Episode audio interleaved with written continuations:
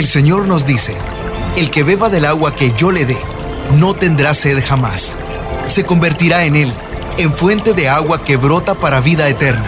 Y para conocer más de esa agua que nos da vida, Buenos días en el camino presenta El Cántaro, un segmento conducido por el padre José Román Flecha, doctor en teología moral, quien nos orienta sobre la verdad de nuestra fe. A continuación,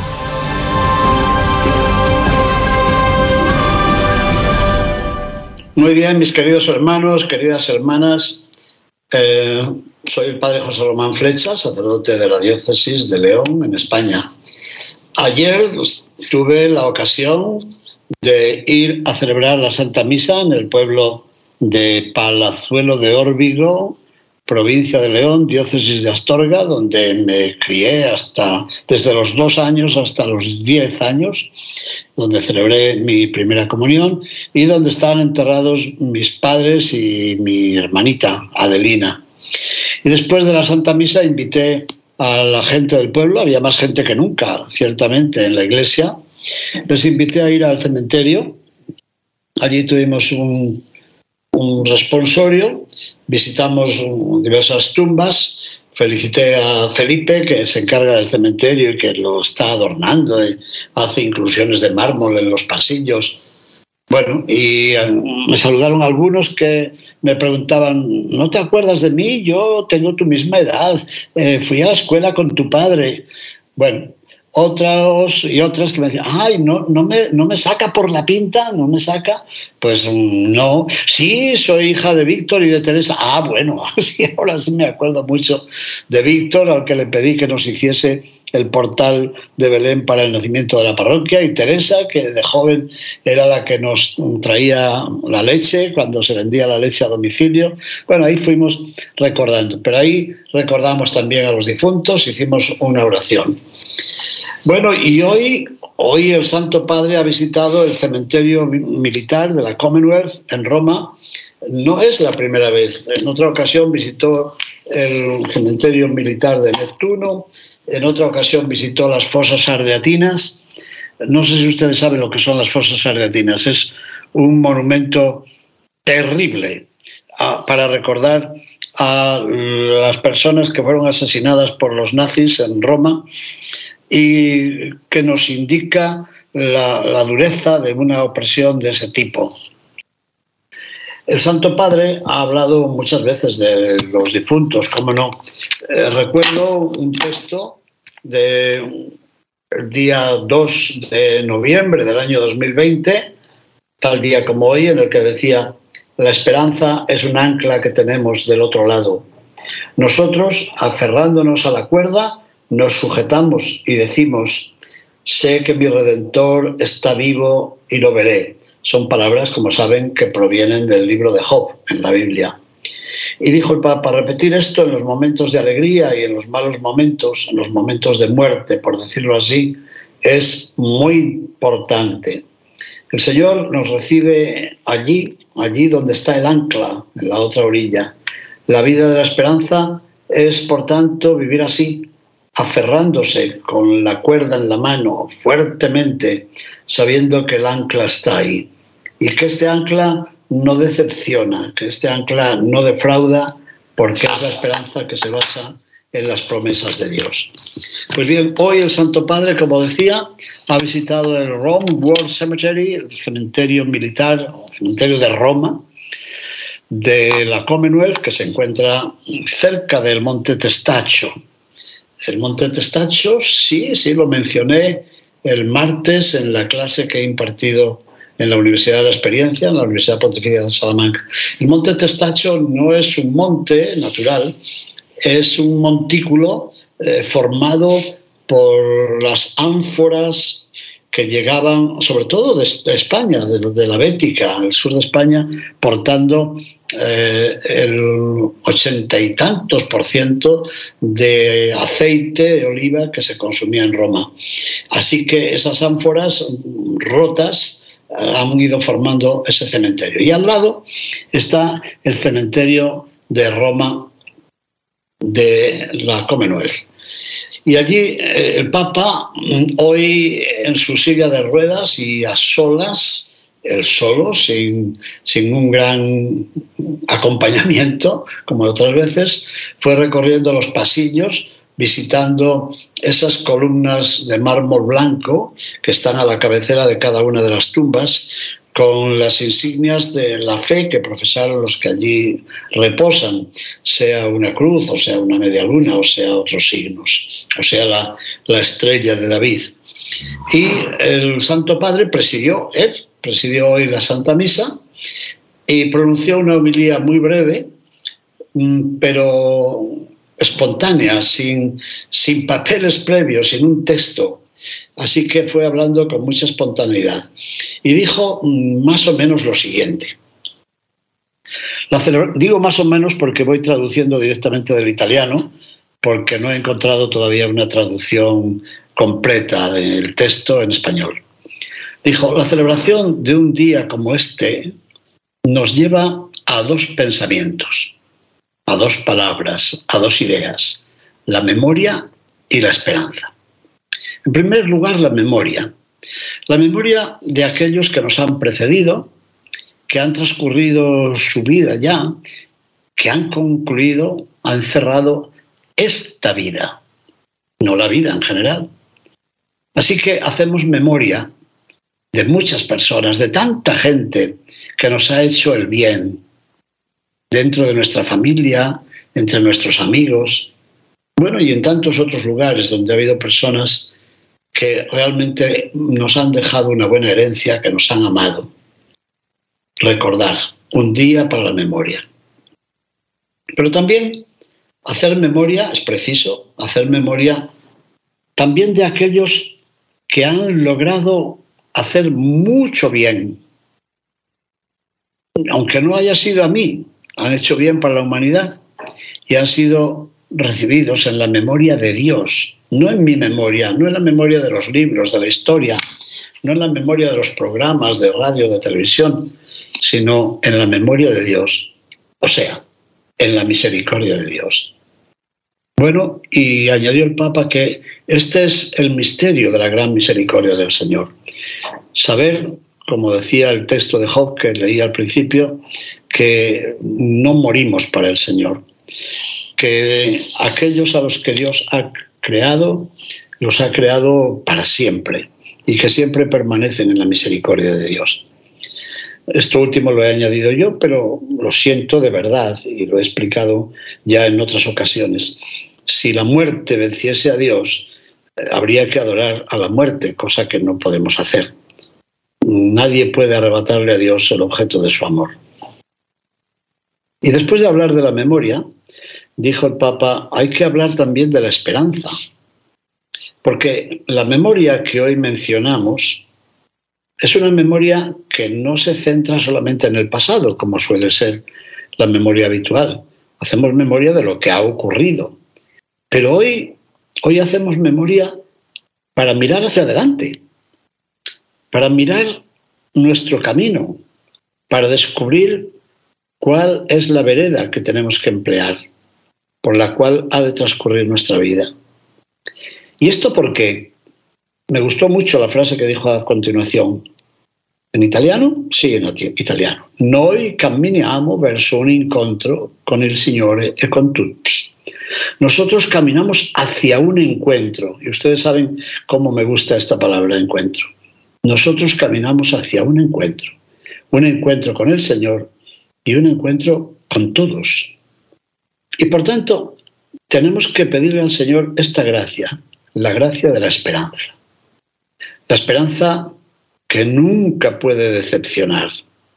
La esperanza que es la virtud de todos los días, esa virtud que nos lleva a mirar hacia adelante, a caminar hacia adelante.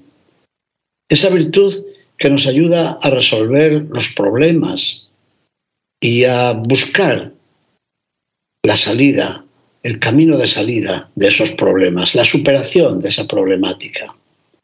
Pero siempre hacia adelante, hacia adelante. Esta esperanza fecunda, esta virtud teologal que se hace presente en nuestras vidas todos los días, la virtud de todos los momentos. Dice él, y me hizo mucha gracia, yo que hice mi tesis doctoral sobre la esperanza, nunca la había presentado así. Ha dicho hoy el Papa, yo la llamaría la virtud teologal de la cocina, porque está ahí, está ahí a la mano y nos viene siempre en ayuda, nos ayuda siempre. Es la esperanza que no decepciona. Bueno, pues vivamos en esta tensión entre la memoria y la esperanza. Eh, me recuerda unas frases hermosas de el libro famoso de don Pedro Laín Entralgo que se titula La espera y la esperanza, un libro antiguo, recuerdo que lo compré en Roma cuando empecé a estudiar la tesis doctoral, y él dice, sí, cómo la verdadera esperanza se basa en la memoria. Si la memoria nos lleva a mirar hacia atrás, la esperanza nos lleva a mirar hacia adelante. Y después el Papa hizo una anotación que yo me imagino que a ustedes les conmoverá como a mí. Dijo, quiero detenerme ahora sobre una cosa mm, que he observado al entrar en este cementerio, en este panteón, como dicen en algunos países de América Latina. Yo iba mirando la edad de cada uno de estos caídos en la guerra. Soldados que murieron en la defensa de Roma, aviadores también que murieron aquí en Roma. Dice él, la mayor parte de ellos estaban entre los 20 y los 30 años.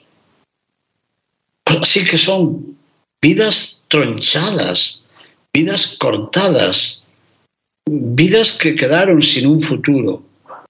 Y entonces, esta mañana, al ver esas lápidas, he pensado a los padres, sobre todo a las madres, a las mamás que recibían aquella carta. Señora, tengo el honor de decirle que usted ha tenido un hijo que es un héroe. Lo decía como citando las palabras de la carta que seguramente se recibían en el hogar de aquel soldado que había muerto en la batalla, precisamente en Roma, para defender a Roma de las tropas nazis. Y añadió el Papa, un hijo héroe. Sí, eh, diría la madre, héroe, pero me lo han arrebatado. Y añadió, cuántas lágrimas frente a aquellas vidas tronchadas. Y yo, dijo el Papa, no podía menos de pensar a las guerras de hoy. Tenía delante a un buen grupo de militares de diversos ejércitos. Y dijo, también hoy está sucediendo lo mismo. ¿Cuántas, muchas personas jóvenes y no tan jóvenes? En las guerras del mundo, también en las guerras más cercanas a nosotros, en este momento en Europa y fuera de Europa, ¿cuántos muertos? se destruye la vida sin tener conciencia de ello, parece. Pues bien, hoy, pensando en los muertos, guardando la memoria de aquellos muertos y guardando también la esperanza, conservando la esperanza, pedimos, pidamos al Señor la paz, para que la gente no se mate, para que dejen de matarse en las guerras, cuántos inocentes muertos, muchos soldados que dejan en ellas la vida. ¿Y esto por qué? ¿Y para qué? Las guerras son siempre, son siempre una derrota. Y añadió, siempre. No existe, no existe la victoria total, no. Sí, puede ser que uno venza sobre el otro, pero detrás, detrás siempre hay la derrota, la derrota y el enorme precio que se ha tenido que pagar. Bueno, pues oremos al Señor por nuestros difuntos, por todos, por todos. Que el Señor los reciba a todos. Y oremos también para que el Señor tenga piedad de nosotros y nos conceda la esperanza. la esperanza de poder ir caminando hacia adelante, la esperanza de poderlos encontrar todos juntos con Él cuando Él nos llame. Y así fue, una homilía improvisada, al parecer, muy sencilla, girando sobre las dos palabras, la memoria y la esperanza, y sobre una experiencia. El Papa lo ha dicho, y nos viene bien a los sacerdotes y diáconos y otros predicadores.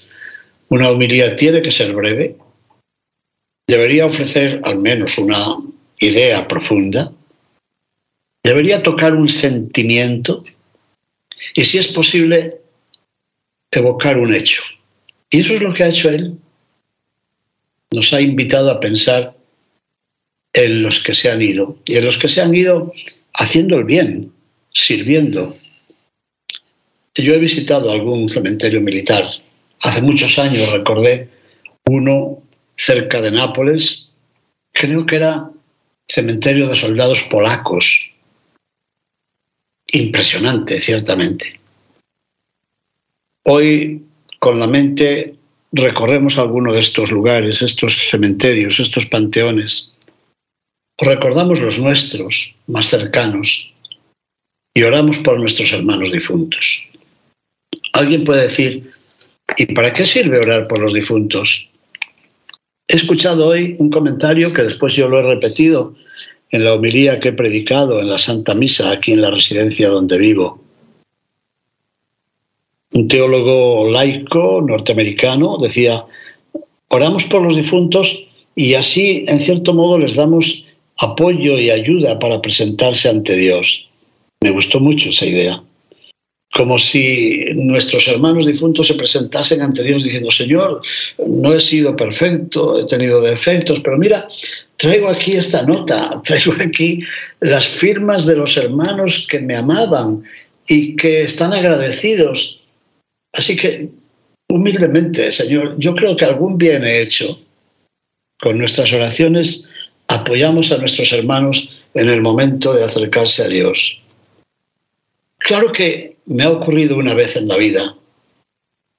Un diario de mi ciudad de León, un periódico, decía, hoy se celebra en la catedral una santa misa para recordar al rey Ordoño II, que fue el que en el siglo XIII concedió su palacio para construir la catedral, la hermosa catedral de León.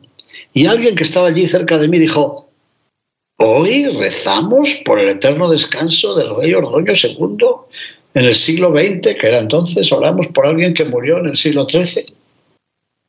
Y yo dije, mm, bueno, sí, pero no deberíamos pensar que nosotros vivimos en el tiempo y Dios vive en la eternidad.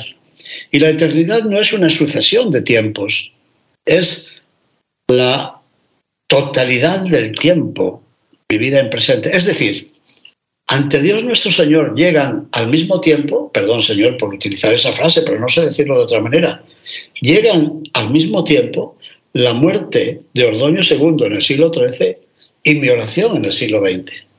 Lo pienso también para mi propia vida. Señor, ¿verdad que cuando yo celebré mi primera misa por mi padre, aunque yo la celebré en 1964, y él había muerto en 1952, ¿no es verdad que tú recibiste al mismo tiempo mi oración y su muerte?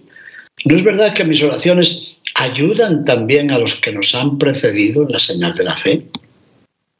Pensamos poco en esta simultaneidad de la muerte de los que nos han precedido y nuestras oraciones en este momento presente. Pues muy bien, mis queridos hermanos, después de recordar estas palabras del Papa y después de esta pequeña confesión personal, les invito también a ustedes a hacer oración por las personas que han conocido, las personas que les han hecho bien y también, ¿por qué no?, por las personas que no hemos conocido y hasta por las personas que nos han hecho mal. Vamos a unirnos en la oración y en la misericordia, en la misericordia de Dios que supera nuestra pobre y triste misericordia. Muchísimas gracias, mis hermanos. Bendiciones.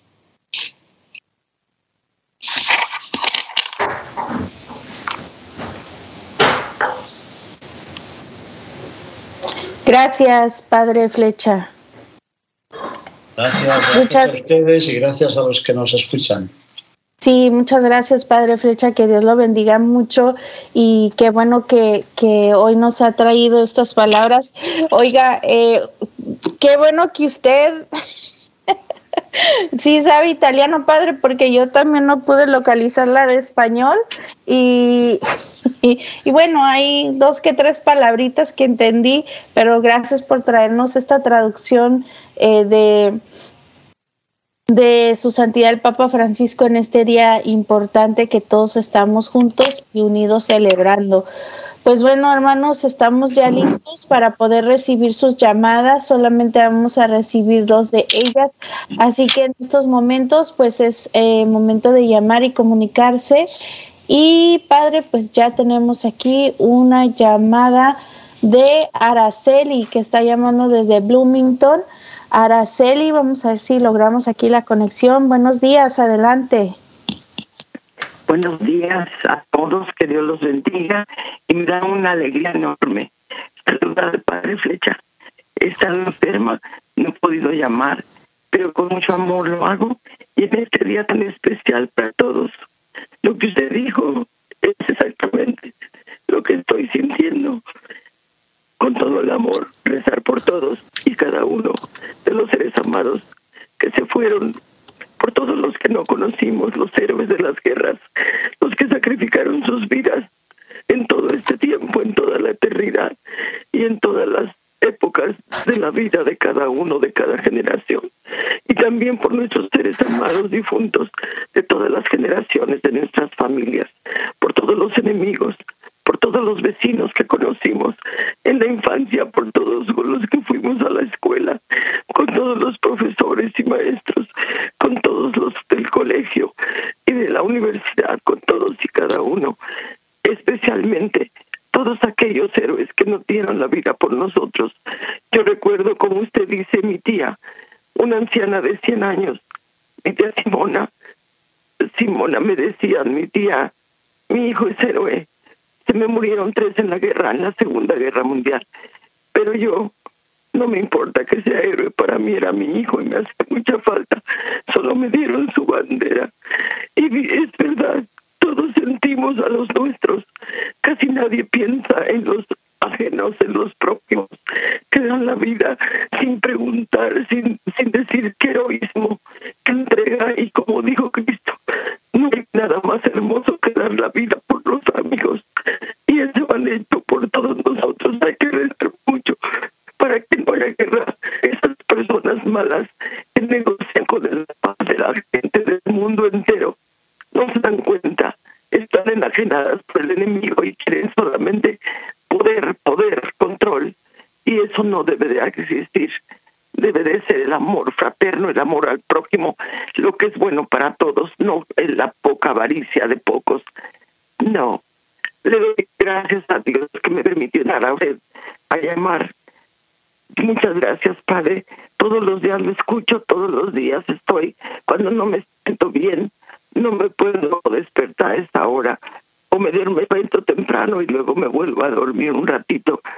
Pero le doy gracias a Dios y le pido a rezar por todos los hermanos, todos los caídos, todos los que han perdido la vida allá en, allá en, en, todos los países Ucrania y de todos los de los desastres naturales y de todos los que están luchando ahorita.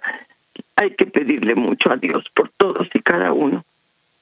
Le admiro, lo respeto, le ruego a Dios por todos ustedes, a Charito, a, Mon, a, a, a, nunca sé decir el nombre del señor ah, del que está presentando, siempre el esposo de... Ellos ayer en la, en, la, jornada, Moise y, y, de, y de su esposa, de todos y cada uno, Anita González, y que Dios los bendiga a todos. Y para todos nuestros seres amados difuntos, que descansen en paz y que luzca para ellos la luz perpetua. Descansen en paz, así sea y que todas las benditas almas del purgatorio, especialmente los que no tienen quien rece. Y también estoy recordando a los que se han quitado la vida, que en la iglesia donde yo atiendo siempre ha habido alguien que dice se mató, se suicidó mi nieto, se suicidó mi sobrino, se suicidó mi hermano o, alguien se quiere suicidar y nos tenemos la obligación de rezar por ellos vivos para que no lo hagan. Que Dios los bendiga, Padre, y muchas gracias. Bueno, muchas gracias a usted, Araceli. Yo me imaginaba algo de esto, que cuando el Padre el Papa ha recordado a los caídos y ha pensado también en la mamá de un soldado muerto. Habría personas que dijeran, yo conozco también casos semejantes. Bueno, muchísimas gracias y tiene usted razón. Oremos, oremos por todos nuestros hermanos difuntos. Así es, Padre, unámonos en oración y pidamos siempre a Dios por ellos en cada una de las santas misas que vivamos. Quiero compartirle, Padre José Román Flecha, que ya se encuentra también Adelina eh, desde Watsonville. Y pues adelante, Adelina, muy buenos días, Dios te bendiga, el Padre te escucha. Buenos días. buenas tardes, Padre Flecha. Mm, a mí me decía el corazón que usted iba a llamar hoy.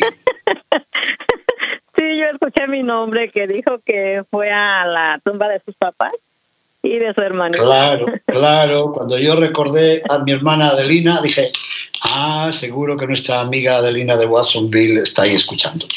Díganos. Sí, padre, siempre. Pues también escuché lo que dijo del Papa. Muy bonito, yo lo vi en la mañana. Y este, y pues pidamos por todos los que han muerto que que estén junto a Dios y, y la fe de que nos vamos a volver a ver.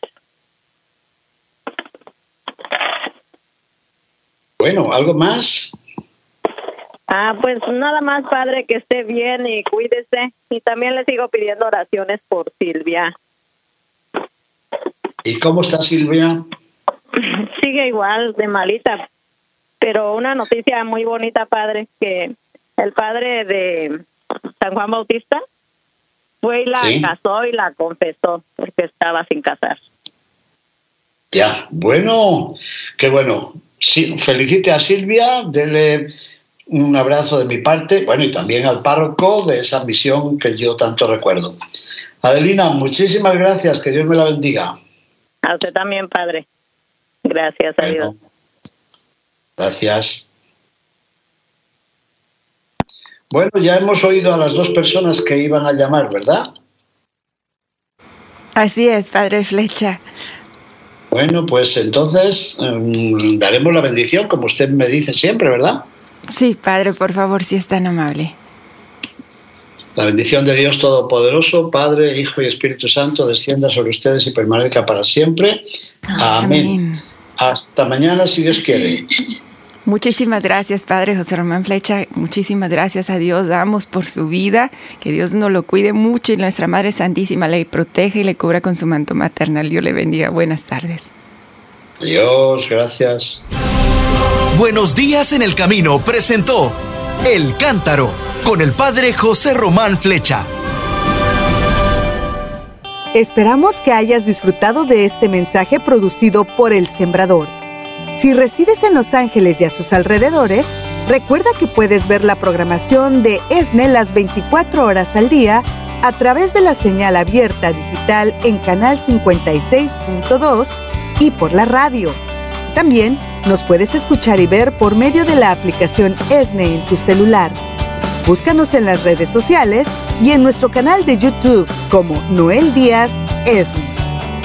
No te pierdas la gran variedad de mensajes y artículos religiosos para el crecimiento de tu vida espiritual. El número de nuestras oficinas es el 773-777-7773 y puedes visitarnos por internet a elsembrador.org. El Sembrador Nueva Evangelización. Gracias por ser parte de esta gran familia. ¿Sabías que?